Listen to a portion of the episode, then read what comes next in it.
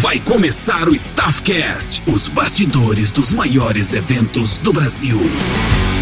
Fala pessoal, tudo certo? Começa agora o Staffcast. Meu nome é Bruno Dias e esse é um podcast que vai deixar você inteirado de tudo o que acontece nos bastidores dos maiores eventos do Brasil. O convidado de hoje é o Renato Moraes. Ele tem 41 anos e possui mais de 15 anos de experiência no mercado de entretenimento. Ele já participou de shows internacionais como Scorpions, Gloria Gaynor e entre outros. Ele já atuou em diversas áreas da produção, como portaria, camarim, financeiro, divulgação, contratação e produção de palco. Já fez mais de oito turnês internacionais por sete países países. Trabalhou com a dupla João Neto e Federico e atualmente ele é o produtor geral da dupla Henrique e Juliano.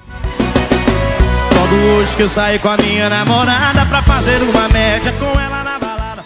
E aí, Renato, tudo certo? Fala, meu querido. Fala, Bruno. Tudo bem? Tudo certo, certo com vocês aí? Graças a Deus. Tá tudo ok no teu currículo? Esqueci de algo? Não, é isso aí mesmo, Bruno. É, como você bem disse aí, eu passei por, por todos os os setores dentro do, do, do show business, do, da, da, produção de shows, produção de evento. Eu passei por tudo é, depois para eu migrar aqui para o outro lado, vamos dizer assim, que é o lado da banda, né? Isso, né? Você já fez tanto o lado do, de quem contrata e atualmente, né, tá do lado da, da equipe que executa o, o show, né? Exato. Em primeiro lugar, eu gostaria de agradecer, né, a tua presença aqui, porque por mais que a gente está na pandemia e eu vejo você participando de diversas entrevistas, palestras aí na internet e as lives não param também, né? Eu vejo a dupla aí fazendo diversas lives e graças a Deus, né, o trabalho continuou. É bem isso aí, Bruno. Infelizmente a gente foi pego surpresa. Nosso setor já vai para seis meses, né, cara, de praticamente total paralisação, né? E uma forma que a gente encontrou de para matar essa saudade mesmo, que eu acho que todo mundo que trabalha no meio gosta do que faz, né? Gosta muito do que faz. É participar dessa de lives, de, de de bate-papos, né, de, de, de, alguns cursos aí que a gente, eu sou convidado às vezes para compartilhar um pouquinho das experiências que eu, que eu tive já no, né, durante minha, minha, minha carreira profissional e a gente consegue matar um pouquinho essa saudade aí, né, trazer a, trazer a realidade um pouquinho de volta nesse momento que a gente está parado. Pois é, pessoal. Para você aí que está ouvindo esse podcast, pessoal, compartilha aí nas suas redes sociais, segue a gente no Instagram, segue o Renato, me segue. É uma forma da gente levar um conteúdo diferente para você que quer conhecer como é que é os bastidores dos shows, conhecer como é que é a rotina de um dos maiores produtores aí nacionais, cuidando de uma dupla que é sensação no momento. Ô, Renato, é, então seguindo a nossa conversa, é, eu queria saber como que você iniciou toda essa sua jornada para o meio do entretenimento? Como é que você caiu nesse meio? Brunão, é, eu comecei é, numa produtora de, de, eventos, né? Meu irmão tinha uma produtora, ele um sócio, e logo no início, cara, sempre a gente, todo, como qualquer empresa, você precisa ter pessoas de confiança do seu lado e nada melhor que alguém da família, né? E meu irmão me puxou, falou, putz, vem cá, me dá uma mão aqui, me ajudar nisso aqui, ou preciso cuidar disso aqui, cuidar do camarim, que é, tem, é um trato, um zelo mais especial com o artista, a gente fazia muito show de pop rock na época, dos maiores. É, gente, eu comecei fazendo camarim, como você disse, bem disse aí. Eu fiz bilheteria, portaria, divulgação, plano de mídia em rádio, em TV, enfim, já fez tudo esse meio. E em 2008, cara, a gente coordenou, fez a produção da gravação do DVD do João Neto Frederico, lá em São José do Rio Preto. Foi um DVD, assim, grandioso, foi um negócio muito bonito. E durante a divulgação mesmo, do, do antes do, do DVD, é, o Neto, o Frederico, a dupla, ia muito para Rio Preto para fazer a divulgação de, do DVD na região. A gente fazia muitas visitas em rádios, TVs, jornais. É, então, eu passei a acompanhar eles por, sei lá, dois, três meses praticamente, o que antecedeu ali ao DVD. E ficamos amigos. E logo depois do DVD, eles me convidaram. O João Neto me convidou para vir fazer parte da equipe, do escritório deles. É, naquele momento, infelizmente, ainda não, eu não, não quis largar o, o o sentimental, né, o, o, braço familiar ali, que a empresa estava super crescendo, com vários eventos no país todo. Nós somos de Goiânia, mas tinha uma base em São José do Rio Preto, né?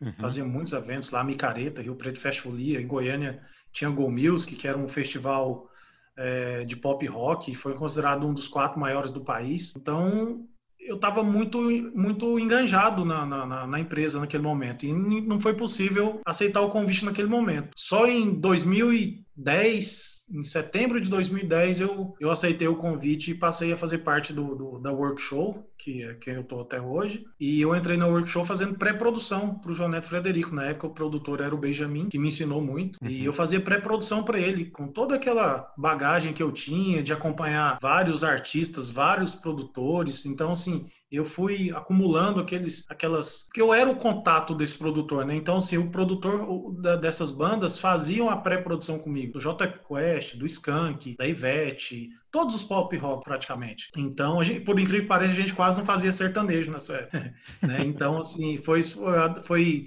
a, a, gravação do DVD foi um projeto bem especial e específico. Então eu, eu trouxe bagagem para o escritório e foi bem recebida pelo Vander, pelos meninos, e trouxe uma, uma, uma linguagem nova, uma visão nova. É, eu lembro que eu, eu, na minha ficha de produção, que eu modifiquei a ficha de produção com, com a anuência do Benjamin, que era o produtor, eu dei algumas sugestões e ele aceitou. Eu lembro que o Wander até viu minha ficha de produção um dia e falou: Caramba, mas você coloca até a previsão do tempo no dia do show? Eu falei: É, porque isso é importante. Às vezes você está planejando de uma forma, às vezes é voo, você vai chegar de. O artista vai chegar de, de, de voo fretado, alguma coisa. Por mais que tenha o plano de voo, qual é a previsão, até para ter, às vezes, o cara saber que roupa, que mala, como que vai ser a mala dele daqui para aquele show, né? Ele falou, não, que bacana, isso aí eu nunca tinha imaginado. Então, assim, eu, eu consegui dar uma cara nova para produção. Ah, é, eu fazia pré-produção nessa época, em setembro. E quando foi em janeiro, janeiro de 2011, o Benjamin se desligou e me indicou, falou, oh, o Renato tá preparado, já me acompanha, a gente troca uma bola muito bacana. O cara certo para continuar aí é o, é, o, é o Renato. E foi, foi muito bem recebido. E se eu fosse esse alguém quase perfeito, será que a vida estaria do mesmo jeito? Ô Renato, é, você disse aí que você chegou fazendo todas essas mudanças na pré-produção, né? O que, que seria a pré-produção? Até para quem está escutando a gente, né? É, entender um pouco dos processos que você faz na, no seu dia a dia. Sim, a pré-produção é toda a verificação de tudo que vai ser relacionado ao show. O comercial efetua a, a, a venda do show, vamos dizer assim, ele vende o show a partir desse momento. Quem assume é a pré-produção. Nessa situação, nem, nem todos os artistas têm pré-produtor, né? É, eu aprendi isso, eu vi isso com a Ivete Sangalo, que a Ivete Sangalo tinha um, um pré-produtor, além de ter um pré-produtor no escritório, ela tinha um pré-produtor de estrada. Então o cara ia, tipo, três dias antes na cidade, verificava o hotel, verificava em loco o hotel que, que foi contratado, verificava os veículos, as vans, o carro executivo que foi contratado. Às vezes o cara do som exigia, a Ivete tinha algumas exigências, né? Que o som montasse antes e tal, ele verificava as montagens e tudo, fazia as adequações necessárias. Então, o, o pré-produtor, a pré-produção faz todo esse serviço de verificação. Se o, se o fornecedor de, de, de veículos de transporte local é, tem os veículos que foi acordado, que são necessários, se o hotel realmente atende às exigências da banda, se tem a quantidade de quartos, se o fornecedor do som, da, da empresa de som, de luz, de palco receber o rider, se ele está de acordo, se ele tem algum equipamento que ele tenha ou não tenha. Ah, putz, eu não tenho essa mesa de som, eu não então, assim, tudo isso é, é função da pré-produção. E, é. e, e, uma pré-produção bem feita resolve 80% dos problemas do, do, dia do show. Isso é fato. Isso, isso é, é inegável. Isso é verdadeiro. Bem lembrado, assim, porque evita vários problemas, né, durante a execução do show. Porque no dia é uma correria, não, é? não tem como você resolver um Sim. problema de um som, por exemplo, que não, não é o correto que vocês é, trabalham. Não dá. É raro você resolver. Então, é um bom checklist, né, que é o resumidamente a gente é, fazer esse checklist antes. Uma pré-produção bem feita evita tudo isso. É, eu queria. Você já falou que está no time da Workshow, né? A gente já teve por aqui um dos seus, um dos seus amigos e companheiros de trabalho, o Panda, falando um pouquinho da sua experiência aqui com a gente. O Panda é um amigão nosso aqui da, da Maringá FM, está sempre junto aqui nos nossos eventos também. É, e eu queria saber de você. Hoje é produtor da, do, da, do Henrique Juliano. Obviamente, a gente, quem está escutando a gente e gosta de um sertanejo, sabe que ele, eles são uma das maiores duplas hoje no Brasil, né?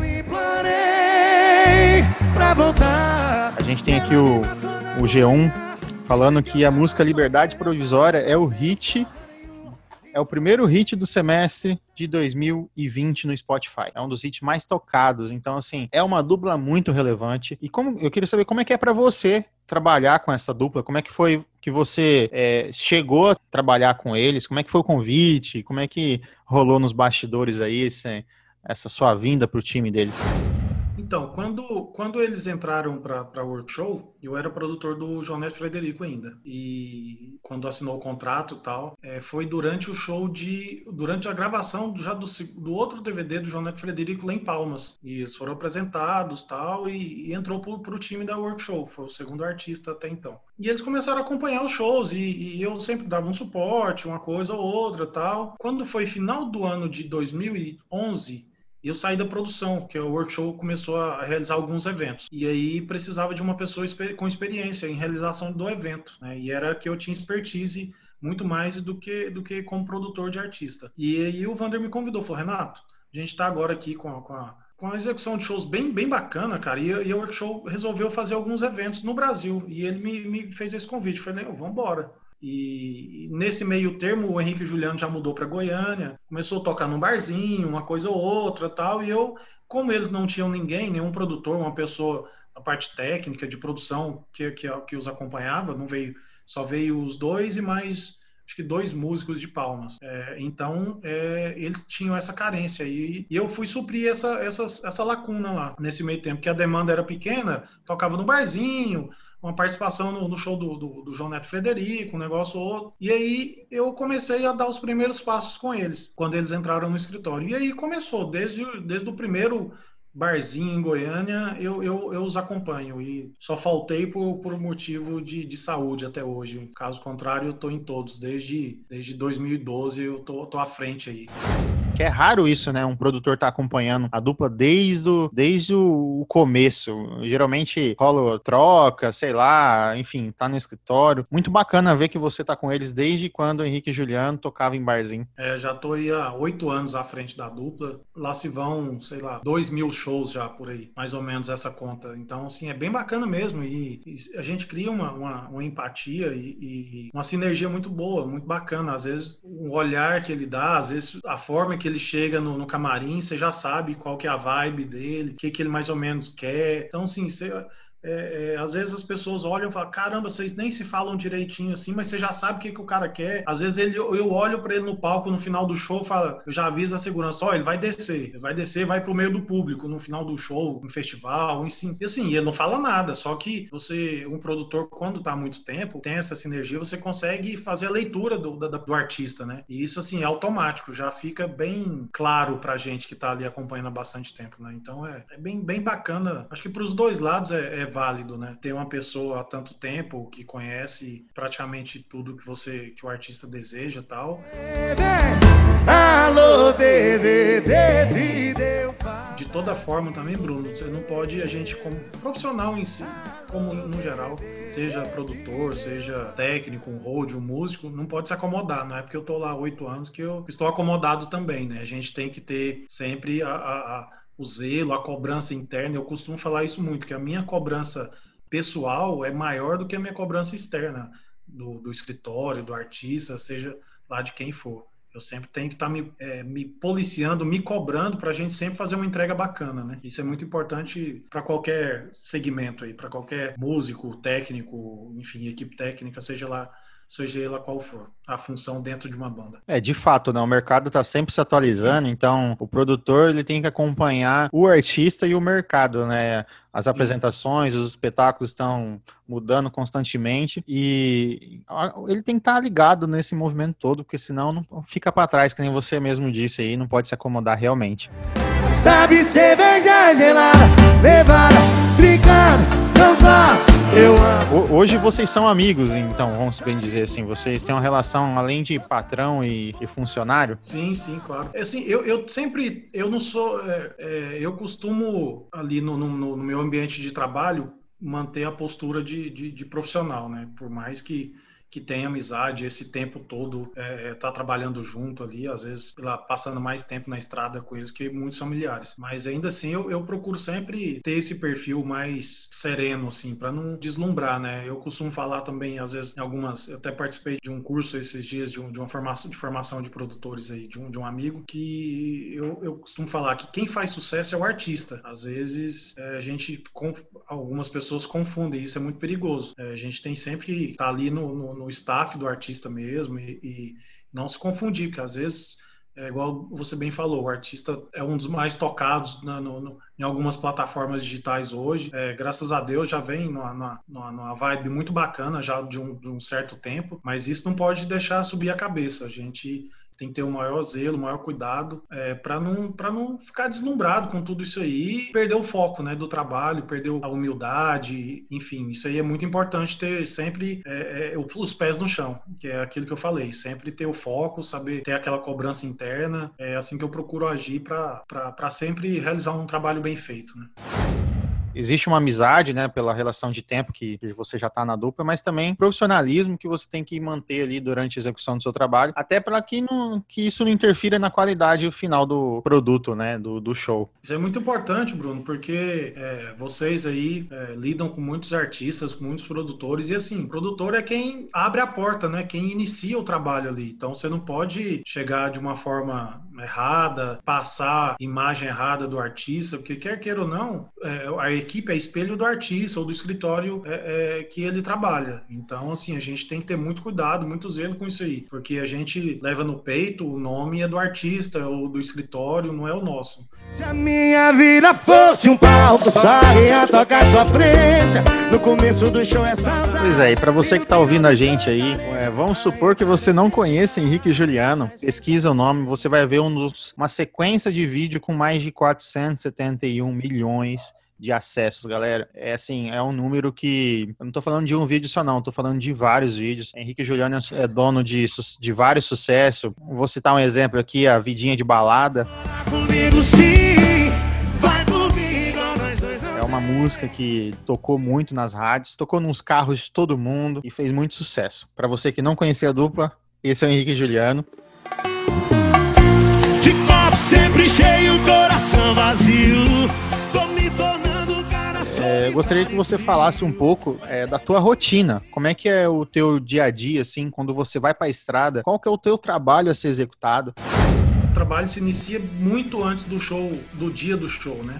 já inicia na pré-produção. Já participou aqui com você o Panda, que, que hoje faz minha pré-produção cuida da minha pré-produção, né? Mas ainda que, assim, é bacana de dizer que, que a gente também tem uma sintonia muito grande, eu e o Panda. Por mais que eu gosto de acompanhar a pré-produção, eu sempre tô, tô junto, tô cobrando, tô compartilhando algumas informações que às vezes que eu, por mais que ele busque, que mais que ele faça a pré-produção, eu também gosto de acompanhar para porque quer queira ou não, quem vai estar no dia do show sou eu, né? Então, nada mais correto do que eu já estar tá por dentro de tudo desde a pré-produção e não simplesmente chegar no início da semana e pegar a ficha de produção, o checklist já preenchido, ó, tá aqui. Não, eu já gosto de, de vir acompanhando tudo isso aí.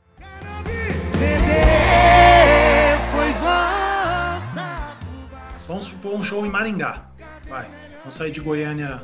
Vamos supor que hoje é uma quinta-feira, o show em Maringá é na sexta. Normalmente a gente, eu programo a saída de Goiânia pela Maringá, vai dar aí 800 quilômetros mais ou menos. Eu vou sair, vou calcular a saída de Goiânia por volta de uma hora da manhã, para dar um tempinho que a gente vai ali para dar uma paradinha, para fazer o lanche, que muita gente não janta, como a nossa rotina não é muito habitual jantar, a gente acaba ficando com isso no, no dia a dia em casa também. É, a gente aqui tem tem, os, tem o assessor, que é a Letícia, e mais o segurança que acompanha a, dupla, que eles é, já tem um, um, tempinho já que eles sempre fazem a logística de, de jato. Hoje eles moram em Palmas, então eles saem poucas horas antes do show. Normalmente, quando tem, quando tem pista balizada, que é a pista com iluminação noturna, né? Eles saem de casa, eles moram né, na, numa fazenda em Palmas, é, então sai de casa tipo, sei lá, 8, 9 da noite já chega na cidade bem, bem próximo do horário do show. Eu sempre acompanho a equipe no ônibus. Então, saí, sei lá, saímos. Eu sempre programo para chegar na cidade por volta do meio-dia. Por quê? Porque os hotéis normalmente só liberam para fazer o check-in por volta de meio-dia, né? É um ponto que é bem legal. É raro você conseguir o, o early check-in, né? Você adiantar o, o, a entrada da, da, equipe no hotel. Então, vai a dica aí, você chegar, sai da estrada aí, chega no, no, no horário certo. Isso, a gente sempre se programa para chegar na, na, cidade pelo meio-dia, que dá o tempo que a gente você não pode programar para chegar muito tarde, que vai que você tem um contratempo na estrada, fura o pneu do ônibus, que trocar um pneu do ônibus vai nada nada uma hora e meia. Então, assim, acontece um acidente na estrada, o ônibus estraga. A gente sempre se programa para chegar por volta de meio-dia, principalmente pelo fato do, do check-in no, hotel. Como você disse, fazer um early check-in, que é a antecipação do, do check-in, é, é, às vezes compromete, que a nossa equipe hoje tem 35 pessoas no ônibus. Né? Então, para você antecipar o hotel para todo mundo é, é, bem complicado. Porque não dá para você chegar lá, por mais que o hotel tenha boa vontade de, de antecipar a sua, a sua entrada no hotel, não dá para você tirar o cara que já está hospedado lá, né? Então, programa para chegar meio-dia, a galera chega, às vezes almoça, vai chegando na cidade, às vezes você conhece o roteiro, putz, tem um, tem um restaurante bacana na estrada, já vamos almoçar na estrada, chegar na cidade pronto, ou não, vamos chegar na cidade, daí depois do check-in sair para o almoço, enfim, chegando na cidade por volta de meio-dia, almoçado já, normalmente eu programo a ida para o palco duas da tarde, já alinhado com a produção local, já alinhado com a equipe de som, de luz, dos carregadores, né? Um negócio bacana de falar que, que a carreta, o motorista, ele sai bem antes. O ônibus rodam dois motoristas, né? Então roda direto. O motorista da carreta tem por preferência, geralmente motorista de caminhão sempre é assim, de dirigir sozinho, né? Já o ônibus é, são dois motoristas. Então normalmente ele sai 12 horas antes, normalmente do que, o, do que o ônibus, do horário do ônibus. Ou, ou até mais, que às vezes ele sai e fala, ah, vou até tal ponto, como ele já conhece bem a estrada, falou, ó, vou dormir em tal lugar, que tem um ponto de apoio mais bacana, mais seguro, né? Então, uhum. ele roda só. A gente chega no, no, no, palco por volta de duas da tarde, faz a montagem ali do cenário, todo, toda a parafernália, iluminação, painéis de LED. Os holds normalmente vão por volta das 5 da tarde, que aí entra a parte do som, né, que monta instrumentos. Os holds é, são os responsáveis pela montagem dos instrumentos e passagem de som. É, a banda, aqui por praxe, cara, por, a gente sempre passa som. É, só quando não é possível mesmo, a gente não passa som. Mas 90% dos shows, dos, dos shows a gente passa som com banda. Os artistas não, mas com banda sempre a gente procura passar som sempre, porque é bacana tanto para o músico conhecer o ambiente que você vai trabalhar, a, a ambiência mesmo do som, de, de reverberação, você se ambientar é, é, é a realização do show ali, é, para o técnico de som também, conhecer o equipamento realmente valendo, com a banda passando, que é uma coisa é você é, fazer só o check, check sound, que a gente fala, que é o músico ir lá, o hold vai lá e toca, dá um acorde no violão para ver se tá chegando o sinal certinho, se o som tá ok, se o, se o canal da mesa de som não está com ruído, né? Então, assim, para evitar tudo isso, a gente procura sempre fazer passagem de som com a banda completa, exceto os artistas. Ah, o Rod ele tem que saber todos os instrumentos ou não? É necessário ele saber tocar todos os instrumentos da banda? Ou... De preferência, sim, porque são dois Rhodes, né? É, vamos dizer assim, um fica do lado do Henrique, aqui no, no meu caso, e o outro do Juliano. Tem bandas que tem mais Rhodes, né? O pop rock principalmente, tem pop rock tem sei lá, tipo o Skank, são, são quatro, os músicos são artistas também, né? Não são músicos que acompanham o artista principal, o vocalista. Então lá eles têm quatro holds, tem banda que tem quatro, cinco holds, é um hold para cada músico, para cada artista, vamos dizer assim. Aqui não, aqui são dois, tipo, de um lado ele monta percussão, monta cordas, aqui no meu caso, né? Uhum. Do outro lado ele monta o outro hold monta teclados, bateria, é, cuida da, da, da, da, sanfona, do baixo. Então, assim, é bem, a gente divide para ficar um, um, trabalho mais igual. E além dos artistas, cada um cuida do artista do seu lado. Aí fez o teste do palco, do som, tudo. Vocês se programam para estar no evento o quê? Uma hora antes? Como é que é? Normalmente a gente sai dependendo do trânsito, como que é a chegada, se, a, se o acesso do, pro show é um só, é o mesmo acesso do público, ou se tem um acesso separado. A gente normalmente programa uma hora e meia. Que essa uma hora e meia é o quê? Você vai chegar, a gente vai. A equipe técnica normalmente uma hora e meia e a banda normalmente uma hora. Então a gente chega, sai do hotel com uma hora e meia. Tipo, o show é meia-noite, sai dez e meia do do hotel com a equipe técnica. E eu sempre vou na primeira van para fazer a conferência novamente de todo o equipamento, fazer o check novamente, ver se tá tudo, porque acontece, equipamento eletrônico, você ligou ele aqui agora, ele tá funcionando, daqui a pouco ele já não liga mais. Então, assim, para não ser pego de surpresa, a gente sempre faz uma rechecagem antes do, do show começar, né? É, eu acompanho, eu faço a checagem no dia do show de tudo que cerca o show, né? Camarins, transporte, hotel, equipamentos de som, de luz, de LED, fornecedores no geral, né? Eu faço, eu dou um pente fino e depois passo alguma observação para, no caso de camarim, para Letícia. Hoje a gente trabalha só com um assessor. Ó, oh, Letícia, tem assim, o camarim tá assim hoje, ó, oh, o camarim oferece um pouco menos de, de estrutura para a pessoa já vir se, se ambientando. Ó, oh, traz um, um, uma extensão a mais, ou o ferro, ou uma arara. Sempre faço essa, essa checagem e notifico toda a equipe. E, é como você falou, no dia do show, pouca coisa vai ser resolvida, né? Porque tá no interiorzinho do Paraná, sei lá, a 500 quilômetros de um, de, uma, de um grande centro. Como que você vai conseguir substituir ali uma mesa de som, um sistema de som, então é bem complexo, né? Então, sim, daí a importância da pré-produção. Já aconteceu de você ter alguma surpresa aí, chegar numa cidade, de tomar algum susto? Uma coisa que você já havia provado e chegou na hora do show, você viu, pô, o cara mudou tudo, só provou de para inglês ver. Bruno, é, cara, como o artista já é já é mais conhecido, vamos dizer assim, eu não gosto de falar que é um artista estourado, é um artista com maior expressão, normalmente os fornecedores não, não se modificam. Mas acontece, vez ou outra, um contratante novo, que tem um fornecedor novo, um parceiro novo, que às vezes dá um pouquinho mais de, de trabalho, mas nada que seja assim, é, comprometedor, que venha comprometer a realização ou o meu trabalho, ou, ou os putz, hoje vai ser problema conseguir realizar o negócio, entendeu? Então, sim, mas no geral, cara, a gente consegue resolver isso com, com certa antecedência. Mas às vezes ou outra, tipo, você combinou uma van, chega lá, a van de 15 lugares, que é pedido, não, a van tá tudo certo, aí você chega lá, tá uma van de oito passageiros. E como que você faz? Isso aí, minha equipe técnica tem 15 pessoas, né? 14 pessoas. Então, assim, aí você tem que ter o jogo de cintura, ter, conseguir de alguma forma remanejar, enfim. Vez ou outra acontece, mas nada que seja de muito, muita gravidade, não. Eu bebo pra esquecer, se fosse pra lembrar eu anotava. E de você não quero me lembrar de nada me veio à cabeça aqui agora situações de hotel, inclu, inclusive de um hotel que tem estrutura muito boa. Foi em São Paulo, a gente foi fazer um festival em São Paulo. Foi tipo, eu cheguei 3 horas da tarde, eu fui conseguir finalizar meu check-in quase 6 horas. Então, sim, é absurdo. Com estrutura gigante, um hotel de rede, não era um hotel pequeno. E assim, isso aí realmente tira do sério, porque você liga no hotel, fala com o responsável e tudo. Por mais que o hotel é, tenha ocupação, tem que saber que, que naquela data ali tem uma previsão de entrar várias pessoas pessoas. E, e, outra, eram cinco bandas, mais ou menos, e todo mundo com o mesmo problema. Isso aí tira a gente do sério, porque às vezes você tá com um tempo tão, tão apertado que você quer chegar no hotel, só tomar um banho e já ir pro palco para fazer montagem, às vezes pra hora do show já, você só toma um banho e já fica direto, passa som, faz um cheque, alguma coisa e já, já fica pro show. Então, assim, você chega no hotel, perde todo esse tempo e às vezes te deixa meio irritado, assim. É, até porque vocês passam a maior parte do tempo na estrada, né, e quer chegar na cidade, quer ter o descanso, descanso, descanso assim, entre aspas, né,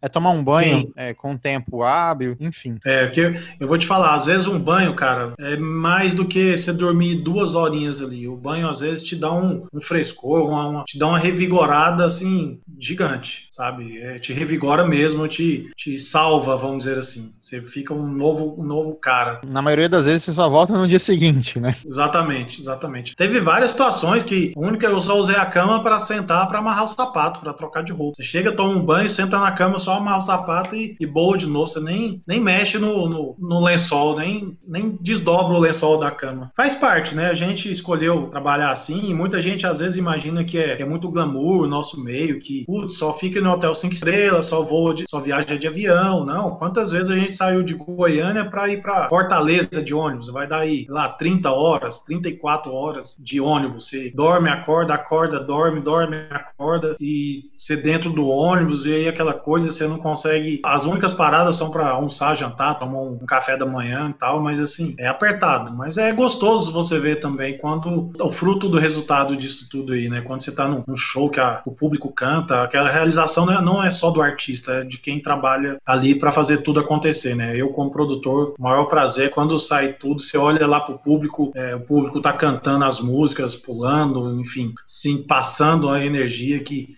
vem pra gente também que, que trabalha no backstage ali. É, isso é uma das coisas, assim, que é o retorno, né, para quem é produtor. Muita gente não entende, mas quando você vê um evento sendo executado, é uma coisa, assim, que, cara, é sensacional. Sem dúvida. E, e assim, é, até hoje eu tenho na, na, minha mente, minha memória, alguns pontos, assim. Lembro até hoje, cara, um show em, no interior de Minas. E, e no final do show, cara, um, um, rapaz, normalmente acontece isso muito com moça, um rapaz, um jovem, sei lá, de uns 24 anos, e, e sim, cara, totalmente emocionado e louco para ver os meninos e tal. Aí você para e pensa, fala, caramba, que ponto que vai a idolatria, né? E assim, até hoje eu tenho isso na minha cabeça. Os meninos autografaram a camisa dele ele, assim, o cara chorava e me abraçava e me agradecia. Eu falava, caramba, que, que satisfação, né? A gente poder participar daquele momento daquela pessoa que a gente nunca vai imaginar o que se passava naquele momento ali na cabeça da, daquela, daquele rapaz ali. A realização de, de conhecer o ídolo e você poder proporcionar isso. Nem sempre é possível, né, cara? Às vezes a gente, os fãs às vezes reclamam que, putz, é muito limitado, é, pô, só atendeu 20 pessoas, só atendeu 15 pessoas. Assim, tanto a vontade do artista como da produção, cara, era atender o máximo de pessoas possível. Mas, assim, nem sempre a gente consegue fazer esse atendimento. A gente tenta atender o máximo de pessoas possível. E... Mas é bem bacana você ver essa comoção da, do, do público. Pois é, né? O fã, né, ele acaba não entendendo diversas vezes como que é o trabalho no geral e acaba tendo algumas atitudes que não é você que tá negando, né? É uma coisa que é natural, Sim. a pessoa vive na estrada, enfim. Mas antes de te entregar meu coração, eu preciso saber da sua intenção. Cessa fogo de palha. É, teve, teve uma situação lá em Cotia. O pai sempre leva a filha no show. A filha deve ter uns 15 anos mais ou menos. Sempre, às vezes ele vai no aeroporto, às vezes vai no, no hotel, e às vezes nem sempre é o local ideal para atender, né? O artista tem que zelar pela imagem. Tipo, se o fã tira uma foto com o artista, o cara acabou de acordar ali no avião, todo descabelado, cara amassada, com a roupa não tá legal. É, nesse dia, em Cotia, o pai pegou a filha e praticamente jogou, cara, no palco. E assim, o, o Henrique levou um susto gigante. Ele tava ali cantando naquela introspecção de de, interpretar a música ali com, com, aquela concentração total ali e tal. A menina veio correndo, cara. A frente do palco é cheio de fogos, fios. Se ela já imaginou se ela sobe num momento ali que, que é o momento de disparar os fogos? Que risco que não poderia ser? Ou ela pega num fio lá, desengata algum cabo de energia, que tem vários. Imagina quanto, quantos volts passam ali no palco. Acontece um acidente. Então, assim, é, às vezes essa idolatria, essa, essa vontade de estar próximo do, do artista é, oferece alguns riscos. A gente entende que a menina estava ali, assim, desesperada para ter um abraço, para dar um beijo, enfim, para ter um contato com o artista, mas é, tem que ter muita calma nessa hora que, é, como eu disse, às vezes a gente não consegue atender o número de fãs que a gente gostaria, mas hora ou outra vai, vai dar certo. Tem fãs lá que vão a, elas fazem a contagem, sei lá, ah, tem fã que a gente conhece pelo nome, já fala, putz, hoje é o meu show número 58, eu consegui dar um abraço nele tal dia no meu show 40, ou seja, depois de 40 shows, imagina quanto tempo não levou isso, 40 shows de um artista, dar um abraço, né? E essa é a forma mais bacana, de ir no camarim, realmente ter uma foto legal, de ter atenção dos dois, é uma foto preparada, e não essa foto assim, um encontro tão, tão desesperado, vamos dizer assim, que vai oferecer risco tanto para o artista como para o fã. Uma experiência que era para ser boa, pode acontecer uma coisa que totalmente ao contrário, né? Porque às vezes o segurança não é pego de surpresa também, já pega a pessoa, como acontece muito, antes da pessoa, do fã chegar no, no, no ídolo, no artista, já é retirada, às vezes retirada do evento. Já pensou, tô no começo do show, de um festival, você vai perder o resto do evento, jogou seu dinheiro fora por uma tentativa desesperada de, de abraçar o, o, seu ídolo ali. Fora aqui que é um empenho muito grande, né, para subir num palco também, né? Vamos combinar. Cara, a gente ficou impressionado porque assim, o palco era muito alto. A gente tentou entender depois que acabou o show o que, que ele fez, como que ele conseguiu. Foi um negócio doido, sei lá, o palco tinha quase 3 metros de altura, como é rodeio, os bois passam por baixo tal. É, o palco é bem alto, então sim, foi, não era um palco baixo, foi bem surpreendente. A gente, nós, nós nos surpreendemos mesmo, assim, com essa atitude lá. Não, mas eu vou te falar um negócio. Quando o fã quer subir, é difícil. Eu já vi, já vi menina, sei lá, pequenininha, o segurança igual o meu, que é um guarda-roupa, o cara de quase 2 metros, 130 quilos. Não é gordo, não, o cara é forte, musculoso mesmo. Não conseguiram segurar uma menina dessa. Por mais zelo, lógico, você não vai, não vai segurar segurar pra valer mesmo, mas assim, Sim. a menina, cara, campou uma força ali descomunal, absurda. O cara não conseguiu segurar. Assim, a gente tenta entender o que que se passa na cabeça de um fã. Às vezes a gente chega no palco, cara, tipo, igual eu te falei, uma e meia, duas da tarde, já tem fã na porta lá, aguardando a abertura do- dos portões. E a fã vai depois, às vezes, quando a, a equipe vai embora, que o fã vai embora. Ou seja, passa ali 13, 14 horas na frente de um evento pra ir no show. É, é um negócio a ser estudado de verdade, porque, assim, é, é uma força de vontade muito grande e a gente tem o maior respeito por isso aí. Eu esbarrei no seu olhar Tropecei no seu beijo, colei no seu rosto Eu queimei a língua. Foi na ponta do queixo, me acertou de jeito Mas como é que é essa experiência sua de viver na estrada, pegar o ônibus? O que, que você tira de melhor disso tudo? Quais são os pontos negativos e positivos disso? Cara, eu vou falar dos, dos negativos primeiro. Principalmente a, a- a distância da família, dos amigos e algumas rotinas, por mais que eu não goste de rotina também, é, a rotina familiar mesmo, de tipo, de você poder fazer um, um jantar, de você ir no aniversário do sobrinho, aniversário do seu pai, do seu irmão. Pra você ter uma ideia, eu tenho um sobrinho, que eu sou padrinho dele, mas eu não consegui batizar ele até hoje. Ele já vai fazer sete anos, você ter uma ideia, porque e um batismo normalmente é o domingo. Qual domingo? Eu não lembro o domingo que a gente passa em casa. Então, sim, esses são os pontos negativos, né? Às vezes, você a gente não consegue. Nosso final de semana é segunda e terça, praticamente. E aí, como que você arma um churrasquinho com a galera que não é do meio? É bem, bem complicado, né? Nosso círculo de amizade acaba que se resume a quem é da estrada. E para todo mundo, segunda e terça, é sexta e sábado, sábado e domingo. Então, às vezes, os vizinhos me veem fazendo churrasco segunda-feira. uma- Fala, caramba, mano, os caras são muito doidos. Na segunda-feira, fazendo churrasco tal. Mas é o final, o final de semana é- é- são esses dias, né? E, e o ponto positivo, cara, é de, de você ver a realização do seu trabalho, de ser bem executado, você vê ali multidão de pessoas, igual a gente já tocou na barraca é, algumas vezes, aí em Maringá, para dar um exemplo, público Londrina mesmo, enfim, na sua região aí, na região de Maringá, público todo ali cantando, sei lá, 8, 10, 15, 20 mil pessoas, um festival de 40 mil, 50 mil pessoas. Cara, aquilo ali é muito gratificante, sabe? Você vê aquilo ali acontecer e falar, caramba, eu participo disso aqui. Então, assim, é muito bacana é, essa, essa realização.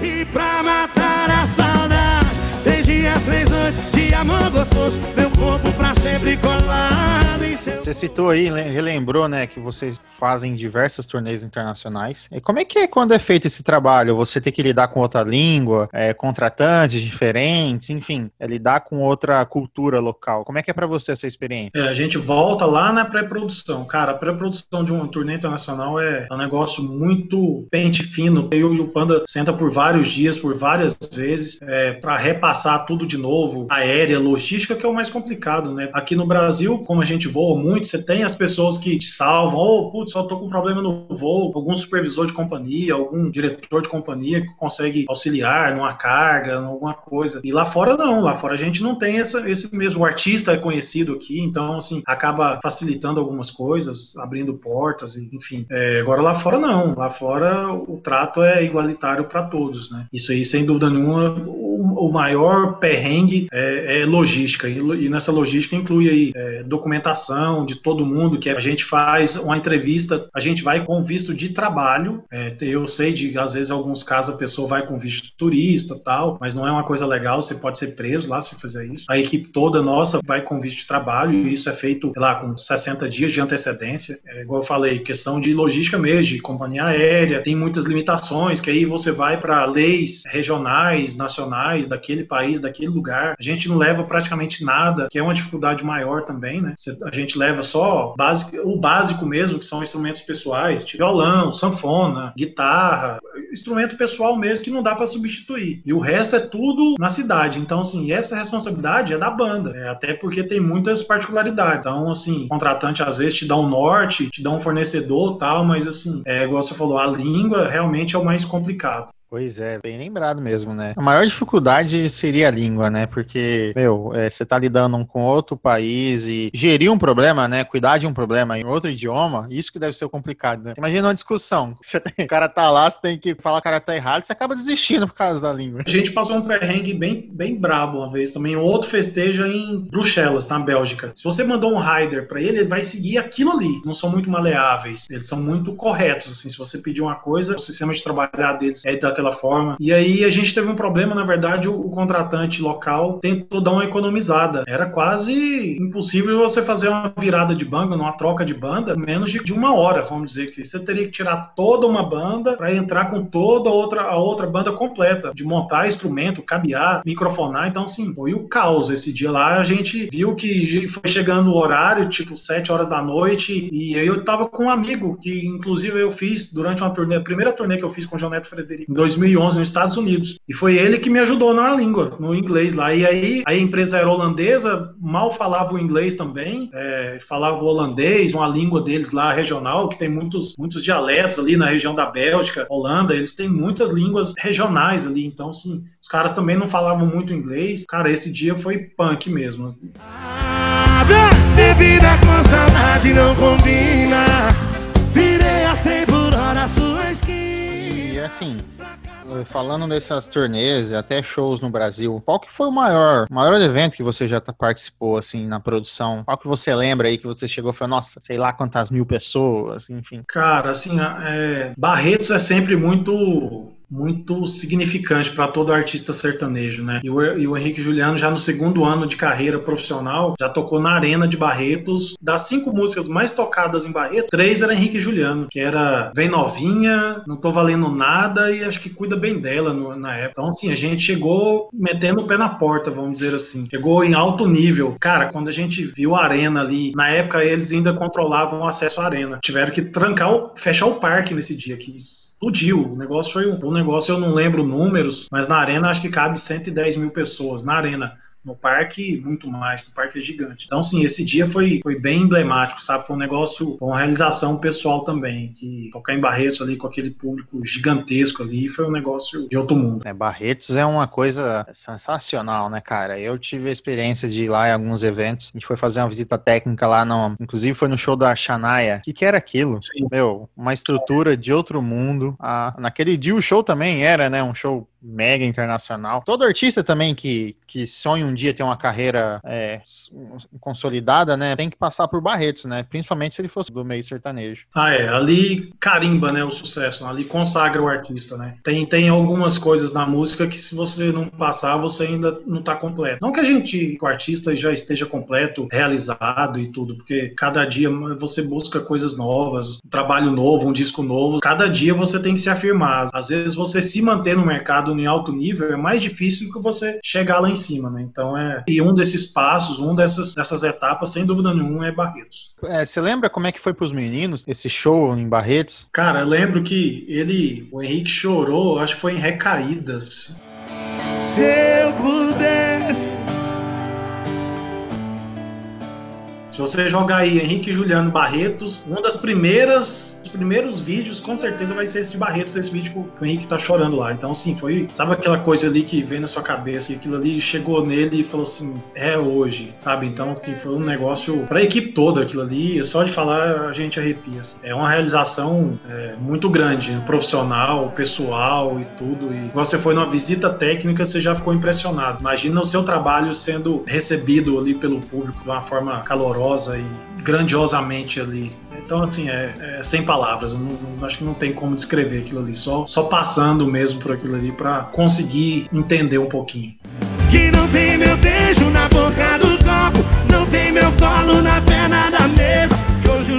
É raro, né, quando você vai num evento para curtir, né? Eu, num caso, quando eu fui em Barretos, a gente acaba, acaba nem prestando atenção muito, mas você fica mais focado nos detalhes da produção do evento, né? Eu fui lá para conhecer um camarote, eu sabia que o show era um espetáculo, mas você acaba prestando atenção desde a entrada, a segurança, como é que tá posicionado o palco, que hora que o artista entra, se atrasou ou não, você já acaba se ligando, porque você faz parte desse meio, né? É, uma coisa que eu evito mesmo é, é, é justamente ir num show, ir num evento quando eu tô de folga. É, me chama pra soltar pipa, mas pelo amor, não chama pra ir num show, não. A não ser que Lógico, igual ano passado, logo depois do DVD, eu fui para os Estados Unidos passar uns dias lá de, de folga e tive o prazer de assistir Aerosmith em Las Vegas. Cara, sensacional, sabe? Eu tava assim, sei lá, 10 metros do palco. E eu já voltei com um milhão de ideias na cabeça. Falei, putz, isso aqui eu quero fazer. Lógico, a realidade dos caras, a produção, é uma outra realidade, né? Aqui a gente todo dia tá no tá 500, 800, 700 quilômetros, mil quilômetros de um show para o outro. Não, lá a turnê desses artistas, dos gringos, é, é totalmente pensada, é um número muito menor. Às vezes uma turnê dos caras anual dá 40 shows, vai.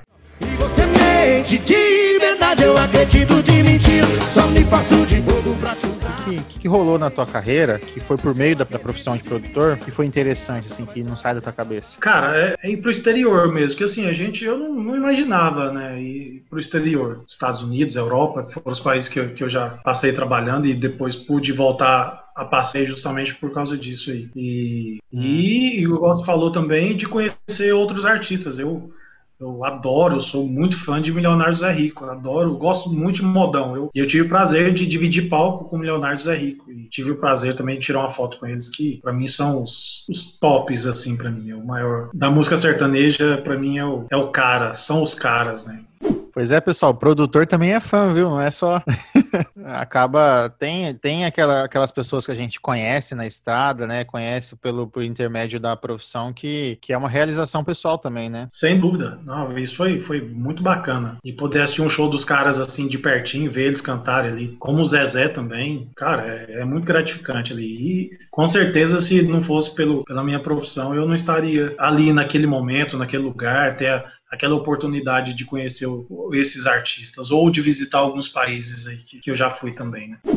Engraçado, um dia a gente estava tocando em, em, Tamandaré, se não me falha a memória, lá em, lá em, Pernambuco. A gente chegou no palco, eram umas 4, 5 da tarde, o show era umas 8, e o hotel era longe. Eu falei, ah, vamos ficar por aqui. Aí eu tava deitado no camarim, lá no, no, no sofazinho do camarim, com, a, com os três ou quatro da equipe técnica, que esse dia a equipe tava reduzida. É, aí entrou eu, eu com um boné no rosto, para diminuir a claridade. Aí entrou alguém no camarim, fazendo um barulho. E aí, galera, não sei o que, não sei o que. Eu já levantei para xingar, falei, caralho, a hora que eu consegui dar uma cochiladinha aqui. Aí eu olhei o Luciano, do Zezé de Camargo Luciano. Ele entrou no camarim, foi cumprimentar um por um, saber como que a gente tava e tal, como tava os shows, a simplicidade dele. Ficou ali, sei lá, uns 20 minutos batendo papo com a gente ali falando de N coisas, enfim, que ele é de Goiânia também. Você percebe que é uma pessoa normal, né? Como qualquer outra Sim, pessoa. É, às vezes as pessoas, às vezes fã me pergunta: Nossa, como que é? Você conhece ele? Nossa, mas como que ele é? Cara, assim, é, é engraçado isso, né? É, às vezes fica até meio arrogante a gente fala, fala, gente, mas é normal, é um trabalho como outro qualquer, da mesma. É, às vezes eu até brinco, você trabalha onde? Ah, você é vendedora de uma loja de departamento. Você não vai lá todo dia, efetua uma venda, faz reposição do estoque, uma coisa ou outra. Aqui a diferença é que aqui a gente trabalha com a sua diversão, gente nosso trabalho não é diversão, a gente trabalha para a sua diversão. Mas é a mesma coisa, o artista é uma pessoa comum que vem ali, realiza suas, suas obrigações, seu ofício, que é cantar, do músico que é tocar, do equipe técnica que é fazer sua parte técnica. Então, assim, lógico que você trabalha com emoções, que gera emoções, leva emoção para as pessoas, mas é um trabalho comum. Apesar de, de ter pessoas famosas ali, são pessoas normais, não tem nada de anormal, não.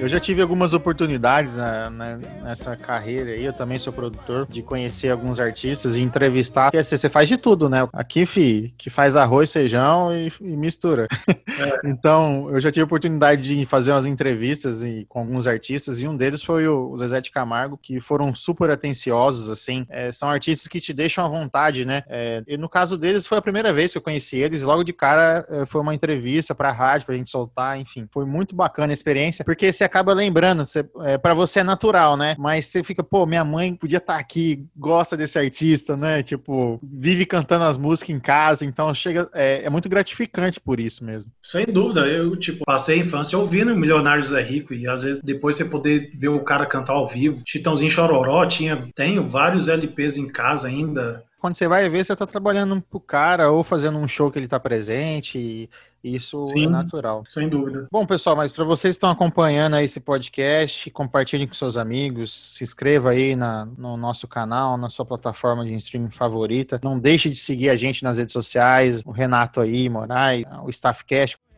Gosto de beber e de curtir, eu tô voltando pra vida que eu amo. Avisa aí que eu vou pro show. Ô, Renato, é, queria saber qual foi o seu maior perrengue nessa, nessa sua trajetória. O que, que rolou aí que te deixou assim numa situação que foi difícil de resolver? A, a função de um produtor é sempre resolver problema, né? E não criar problema. A gente todo dia encontra algum tipo de probleminha e você acaba com o tempo tirando de letra isso aí. Mas assim, a gente fez um show no, no Piauí, próximo ao Piauí, Maranhão, não lembro. E a gente tava, sei lá, mais de 20 dias longe sem voltar em casa. E aí o aeroporto mais próximo desse dia desse último show, da- dessa, dessa turnê longa aí de 20 e tantos dias, 30 dias, não recordo, era em Teresina, no Piauí. E aí, sei lá, umas 5, 6 pessoas da equipe resolveram comprar passagem aérea, a volta seria de ônibus, tá? Você ia gastar, ia sair de lá no domingo, a, o show foi no sábado, voltaria no domingo, ia chegar em Goiânia, nas, tipo, na segunda-feira à noite, e aí já viajava na quarta de manhã. Mal ficava um dia em casa, já viajava de novo. A gente resolveu, eu e mais alguns amigos da banda, comprar passagem aérea e voltar de avião para chegar mais rápido em casa. Beleza.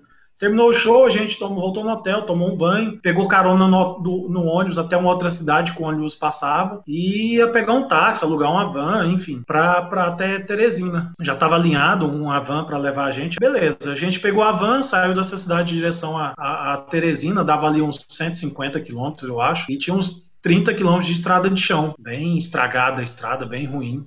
Do nada a van estragou no meio do, do nada, cara, assim, de um, uma estrada de chão, e o cara falou: Ó, a van estragou, vocês podem arrumar outra, outro transporte, eu nem vou cobrar nada de vocês, tal. E aí, vez ou outra, passava um carro, e passou um, um- um caminhão, cara, baú, vazio. Piauí é um dos lugares mais quentes que eu conheço no mundo, sei lá, tá louco. a Coisa de... Goiânia é quente, mas Teresina é, é fora do normal. Lá acho que tem um sol pra cada ser vivo, né? Nem pra cada pessoa, não. E aí, cara. A gente entrou nesse caminhãozinho lá no baú, fechado, poeira, terra, enfim, resumindo, uma- uma- um, percurso que a gente ia chegar lá, tipo, 11 horas da manhã, ia dar um tempo almoçar e tal, pegar o voo, acho que era 3 horas. A gente chegou lá 3 e 5, já chegou, o avião tava acabando de fechar a porta. Ou seja, perdemos o voo lá em Teresina. E aí, cara, voo só no outro dia. Nada dava certo, nada dava para que a gente chegasse em Goiânia, é, conexão, mudando de voo e tal, não dava certo, enfim. Até que a gente conseguiu chegar, chegamos em Goiânia, resumindo, a gente chegou em Goiânia tipo 5 horas da tarde do outro da segunda-feira. Ou seja, compensou em nada, fora o perrengue brabo que a gente passou na estrada, de chão, dentro de, dentro de baú de caminhão. Foi um perrengue pesado para tentar chegar em casa, para você ficar em casa um dia e meio a mais. E esse um dia e meio a gente acabou ficando na estrada lá e não adiantou nada. Vamos fazer desse lugar nosso céu particular. Deixa o. Isso, na verdade, as- todas essas experiências que eu já tive até antes, antes de, de vir trabalhar com artista, é, acaba contribuindo muito, que te dá um muito conhecimento, experiência para você saber lidar com as situações hoje. Por exemplo, eu já estive do outro lado, já fui contratante, já trabalhei do lado do contratante. Então hoje isso aí me, me beneficia de saber quando o cara tá querendo me enrolar, tá querendo fazer corpo mole, ah, porque o evento tá ruim, quer economizar, quer enxugar nisso, quer enxugar naquilo, não quer contratar uma empresa de som bacana, que às vezes, assim, é, o artista, quando ele tem uma, tem uma exposição, uma, uma- vamos dizer assim, eu não gosto de usar essa palavra sucesso, faz um sucesso maior, ele tem exigências maiores. Por quê? Porque ele tem uma entrega, a entrega para o público tem que ser perfeita. Não é a mesma coisa do som parar. Vamos, por, exemplo, um som parar numa banda tá começando, a banda do bar. Ah, o microfone do cara para. Isso é- acontece, porque o cara não tem estrutura, às vezes não tem condições, o evento não, não, não levanta uma grana bacana que consiga pagar aquela estrutura. Então, assim, é, hoje eu já consigo visualizar isso melhor. O cara, hoje, para ele me enrolar, ele tem que ser mais ninja. Porque eu já fui do outro lado. Eu, eu também já tive esse jogo de cintura. Putz, ô cara, você quer, o, ar- você quer a empresa de som X? Putz, mas o cara tá cobrando 10. Eu não posso pôr o Y, que custa 7. Você dá uma adaptação, você tenta modificar alguma coisinha e tal. Será que não rola e tal? E, e a, a, função do produtor também, Bruno, é ter essa, essa visão de conseguir enxergar a realidade do, do, contratante também. Não adianta eu querer ir lá e esfolar o cara. Tem que enxergar a realidade local do contratante, de público, que o cara vai conseguir ali, a receita que ele vai conseguir oferir com aquele show. Porque senão, cara, eu vou só esfolar o cara e não vai adiantar. Às vezes eu, o cara toma um prejuízo gigante ali no meu show, vamos supor que não, não dê público, que chova no dia, porque muito da portaria é vendido no dia, na bilheteria, né? Não tem tanta venda, venda antecipada. Se o cara não vendeu os, os ingressos no dia do show, e aí? Ele vai arcar com prejuízo você foi insensível ali de não compreender a, a situação do cara, enfim. Então a gente tem que ter esse, esse jogo de cintura, tem que ter essa, essa, essa expertise até para conseguir, às vezes, auxiliar o contratante em algumas coisas, né? E assim, eu sempre que posso tento auxiliar na medida do possível, logicamente não comprometendo o meu trabalho e nem a apresentação do artista, a entrega para o público, né? Porque eu acho que o público não tem culpa. Se, se o show deu mil pessoas ou se ele deu cem mil, o cara do mil tem que ter a mesma entrega que o show que teve cem mil pessoas, até a mesma qualidade, o mesmo show. Então, assim, a gente tem, eu procuro sempre é, fazer a melhor entrega possível. E a gente tem, e essa toda essa experiência que você passou, que eu passei, me permite hoje conseguir visualizar isso da melhor forma. Gordinho saliente, que moleque pra frente. Desculpa, esse é meu jeito e ninguém vai me mudar.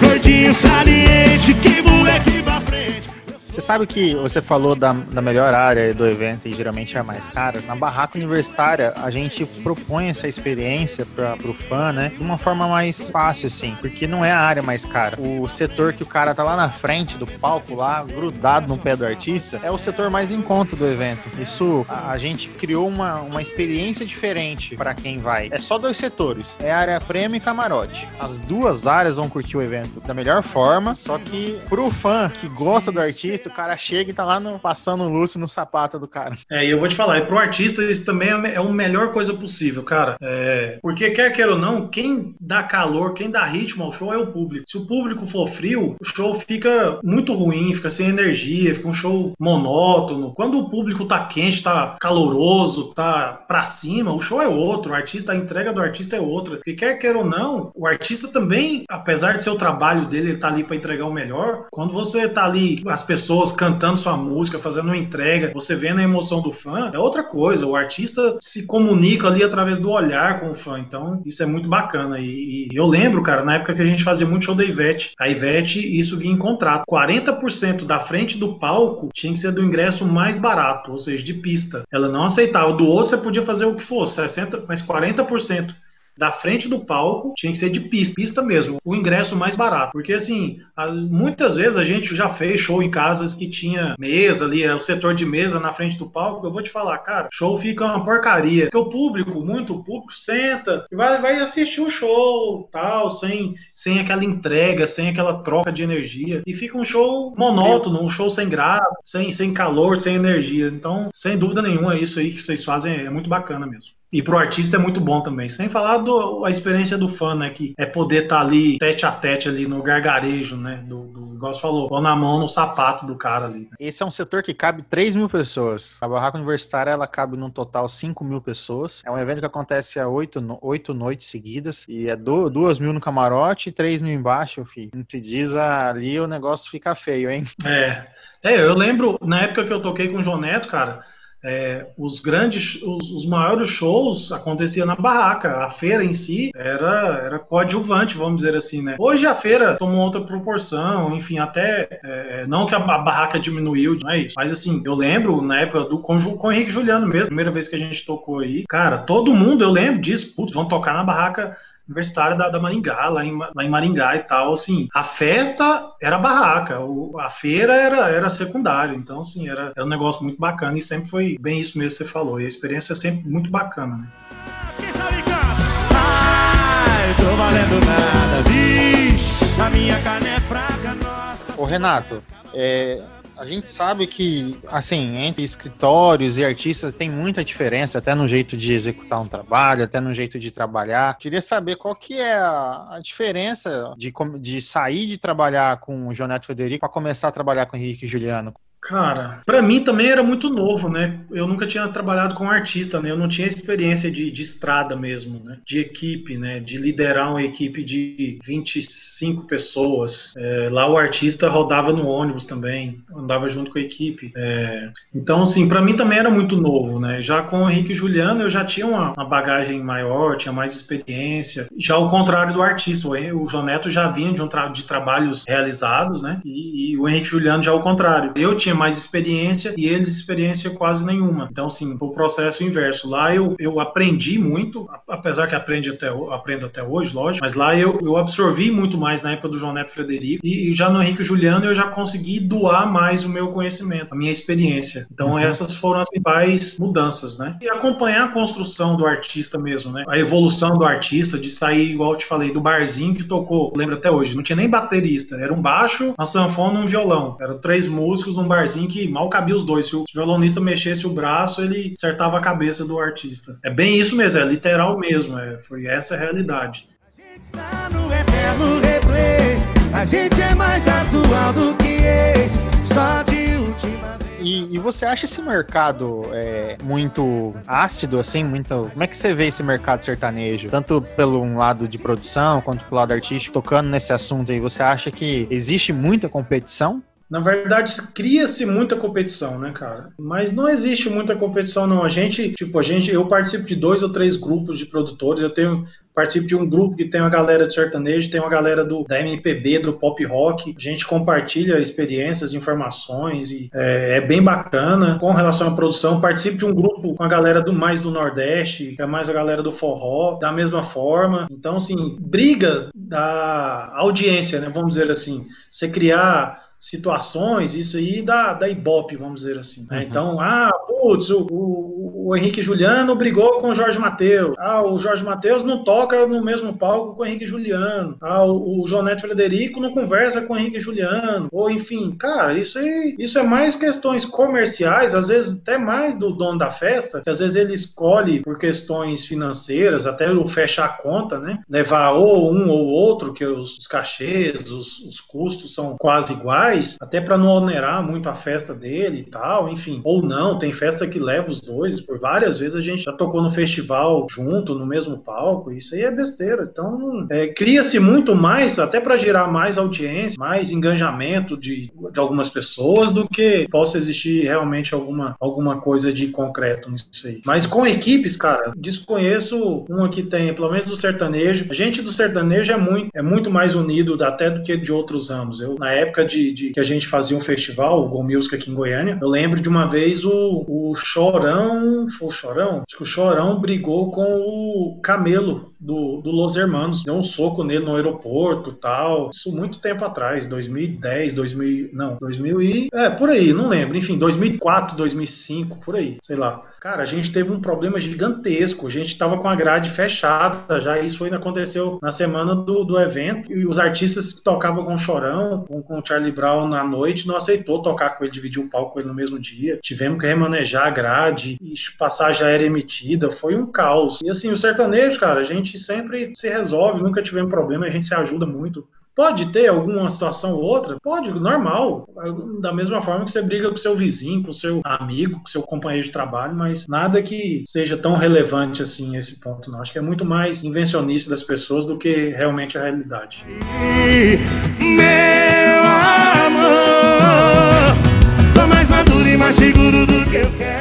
Quando você iniciou com, com o Henrique e Juliano, qual foi a música que você falou assim, pô, agora vai? É, quando você escutou a música na, na voz deles, você, você, percebeu que foi a virada de chave, sabe? Qual foi a, a, música que você viu assim, pô, os meninos vão estourar? É, foi até você voltar mesmo. E ela, ele, na verdade, ela foi regravação do DVD de Palmas, que foi com a estrutura menor tal. É, a gente regravou, acho que três músicas, Recaídas. Putz, agora eu não vou saber falar certinho, mas eu sei que gravou, regravou Até Você Voltar, Recaídas. e teve mais uma, eu não lembro a outra, mas assim, até você voltar foi um negócio sem explicação, assim, acho que nunca, na verdade, acho que não teve um artista que teve uma ascendência tão rápida como teve o Henrique Juliano. Mesmo a Marília vindo depois, assim, também foi muito rápido, mas os números que o, que o Henrique Juliano chegou foi, são absurdos, são estratosféricos, né, vamos dizer assim. Hoje a Marília é muito forte, tudo tal, mas na época do Henrique Juliano foi que a gente alçou o voo mesmo, assim, foi um negócio surpreendente, de números de público, de shows, de receita, enfim, foi muito, foi muito impactante para o mercado naquela época.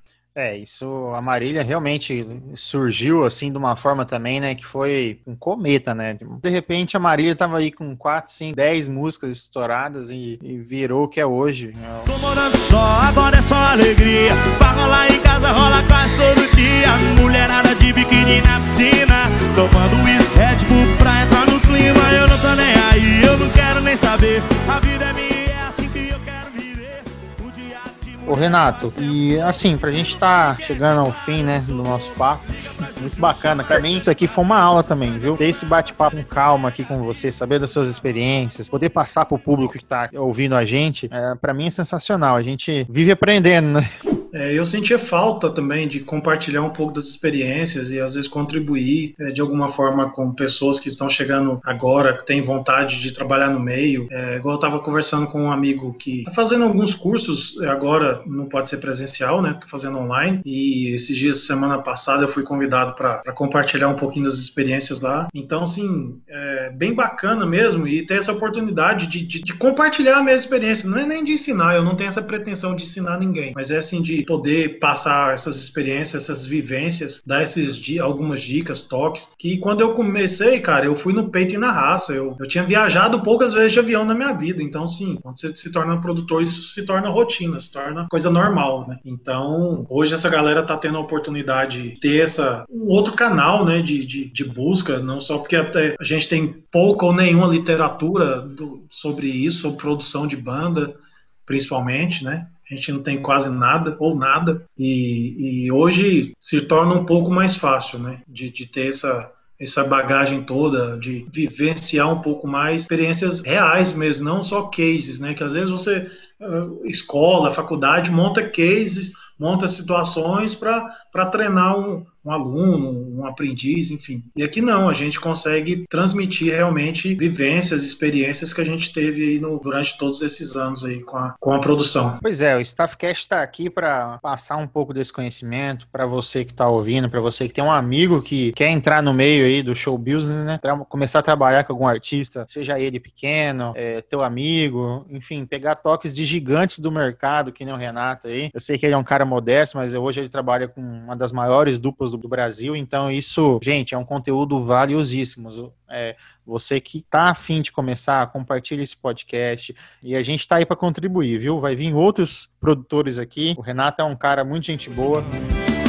Faz tempo que a gente vive junto, mas tá Qual foi o seu maior erro cometido nessa jornada que você aprendeu, né? Você cometeu o erro e hoje você não comete mais, e você queria deixar de toque aí para esse pessoal que tá escutando a gente. E o teu maior aprendizado nessa tua carreira que você aprendeu aí? Cara, um erro assim pontual eu não vou saber te falar assim de momento. Às vezes a gente nem gosta muito de guardar muitos erros, né? Ou, ou falhas, mas eu acho que é não ter, não saber falar uma outra língua, que é o inglês. Isso é um, é erro, é uma deficiência que eu tenho e uma dica que eu dou é um diferencial para todo mundo que não, não vai nessa, ah, não, não vou precisar, é uma realidade distante da minha, que o inglês hoje principalmente é uma língua universal. Mais hora, menos hora você vai precisar dela. Por mais que você, que o seu artista às vezes não almeje um, um, um, um trabalho no exterior, mas você não pode ser classificado como produtor, como profissional de um artista, né? Você tem que ser um, um profissional polivalente polivalente, tem que ser um profissional mais completo, que vai conseguir desempenhar suas funções em qualquer que seja a frente aí. Então, acho que o maior erro é esse. Assim, eu não vou lembrar de, de um erro pontual que me serviu de. Não tô sendo prepotente, não, não é arrogante, não, pelo amor de Deus. Mas, assim, de verdade, às vezes a gente prefere esconder, é, esconder não, esquecer, né? A gente prefere esquecer esse erro aí. E, e, e uma coisa bacana cara, é sempre humildade e respeito, que eu vejo muitos amigos às vezes não tratam com respeito muitas pessoas que estão no meio, é, seja o carregador, o cara da empresa de som, é, seja lá quem for, porque a gente está produtor, né? A gente, é, a gente está como produtor do artista, a gente não é essa pessoa eternamente. Então hoje eu tô aqui com o Henrique e Juliano, amanhã eu posso estar com um artista de menor expressão, e aí a gente pode ser pisado também, às vezes como alguns fazem. Eu Graças a Deus eu nunca fiz isso de verdade. Eu sempre tratei todo mundo com muito respeito, sempre com muita humildade. Eu trato desde o carregador, do pessoal da limpeza, até o prefeito da cidade, o dono da festa, com a mesma atenção, com, com o mesmo respeito. Teve uma situação uma vez que um cara veio todo esquentado, bravo, gritando e tudo e tal. Deixei ele falar, gritar, esbravejar. Falei, cara, relaxa, calma, fica numa boa, não adianta você gritar, não vai funcionar não vai resolver, às vezes eu não vou te escutar se você falar, continuar dessa forma tal. Eu passei, assim, uma tranquilidade pro cara, depois o cara veio falar comigo e falou, Renato, foi pior que se eu chegasse você me desse um, um soco no nariz, cara. Você me tratou com respeito, com educação, e aquilo ali para mim foi muito mais dolorido. Eu esperava que você revidasse, você me xingasse, que você debatesse, que você. Mas eu nem lembro a situação, eu só lembro do fato do cara depois me pedir desculpa e falar que aquilo ali machucou ele, doeu mais nele do que se eu tivesse gritado, ofendido ele. Por quê? Porque eu tratei o cara com respeito, com educação. Eu recuei, eu deixei o cara, não quis debater com ele e tal, e isso assim. Isso me marcou, isso é uma coisa bacana. Eu acho que educação, respeito, cabe humildade, cabe em qualquer situação, em qualquer lugar, em qualquer nível social, em qualquer local, seja num show ou seja num, num palácio. É, isso é uma, é uma coisa que você tem que levar para a vida, né? Não só na produção, né? Tem que tratar com educação em qualquer área, seja você que trabalha com evento ou não com evento. Não adianta você bater boca ali na hora ali que não vai adiantar. Vai fazer o quê? É. Você vai. A gente, a gente, tem que resolver problema e não criar um problema, né? Não adianta você é, é, agir com grosseria, com falta de educação, que aí você vai criar mais um problema e não vai resolver ele. E a, acho que a função do produtor é resolver problemas sempre, não criar mais problemas. Eu, o ciúme do que nunca foi meu queria que você deixasse um recado para a galera que está iniciando. É, como é que seria um profissional de alto nível a, a, ser aceito aí pelo, por esse mercado? Alguém que, que você teria, teria orgulho de ter no seu time, por exemplo?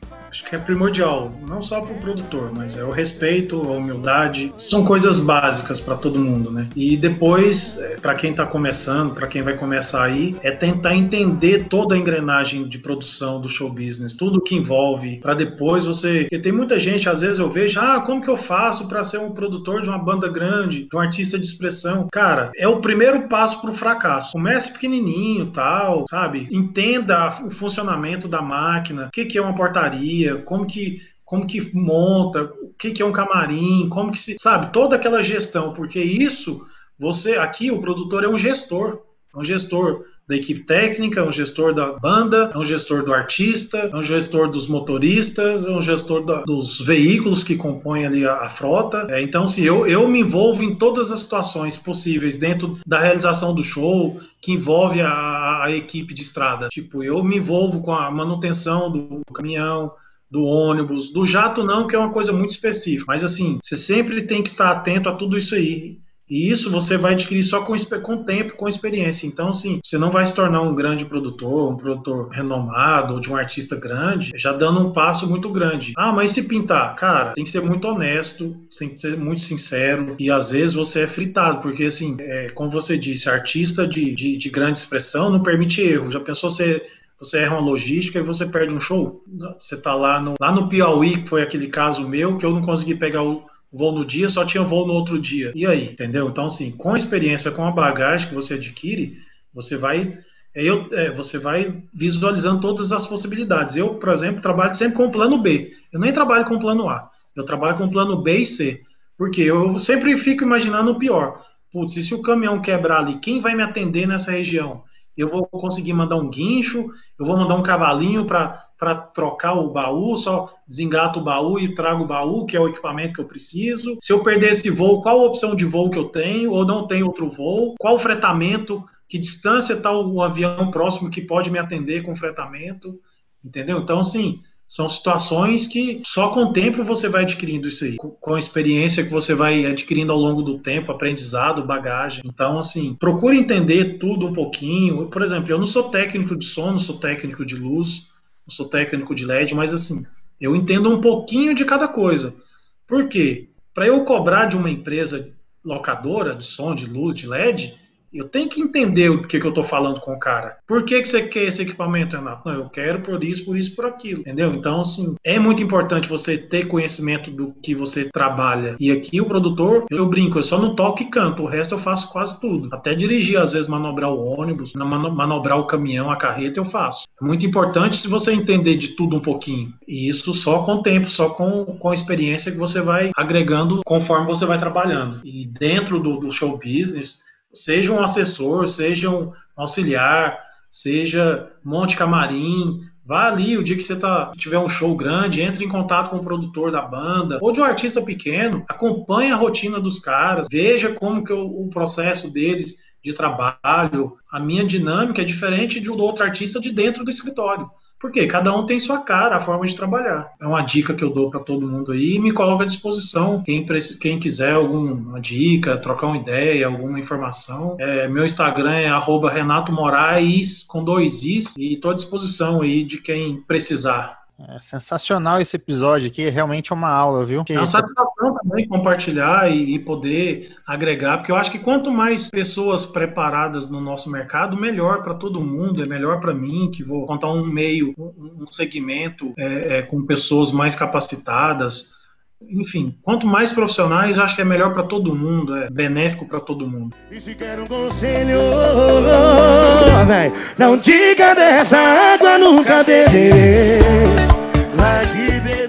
E é uma ferramenta a mais que, que a pessoa tem ali de mão beijada, é só você escolher na prateleira o que, que você quer consumir, né, cara? É, é, bem bacana essas novas ferramentas, essas novas opções de aprendizado e que todo mundo tá tendo. Igual eu falei, eu não tive isso, eu não sabia como que fazia uma logística de voo com o terrestre e tal. Hoje, uma pessoa que está começando no meio, se ligar para, eu te garanto, se ligar para a maioria dos, dos produtores, das pessoas aí, todo mundo vai explicar, vai, vai dar uma dica, vai falar, oh, vai por aqui, escolhe esse voo, ou vai naquele outro, ó, oh, cuidado com o equipamento que você vai levar, leve em cima ou leve embaixo, oh, a mala é de tal tamanho. Como que você vai, você vai chegar de cruzão lá no aeroporto? Como que você vai saber despachar o equipamento? Como que você despacha o equipamento? Qual que é o procedimento? Mala, como que a, a equipe se porta com mala?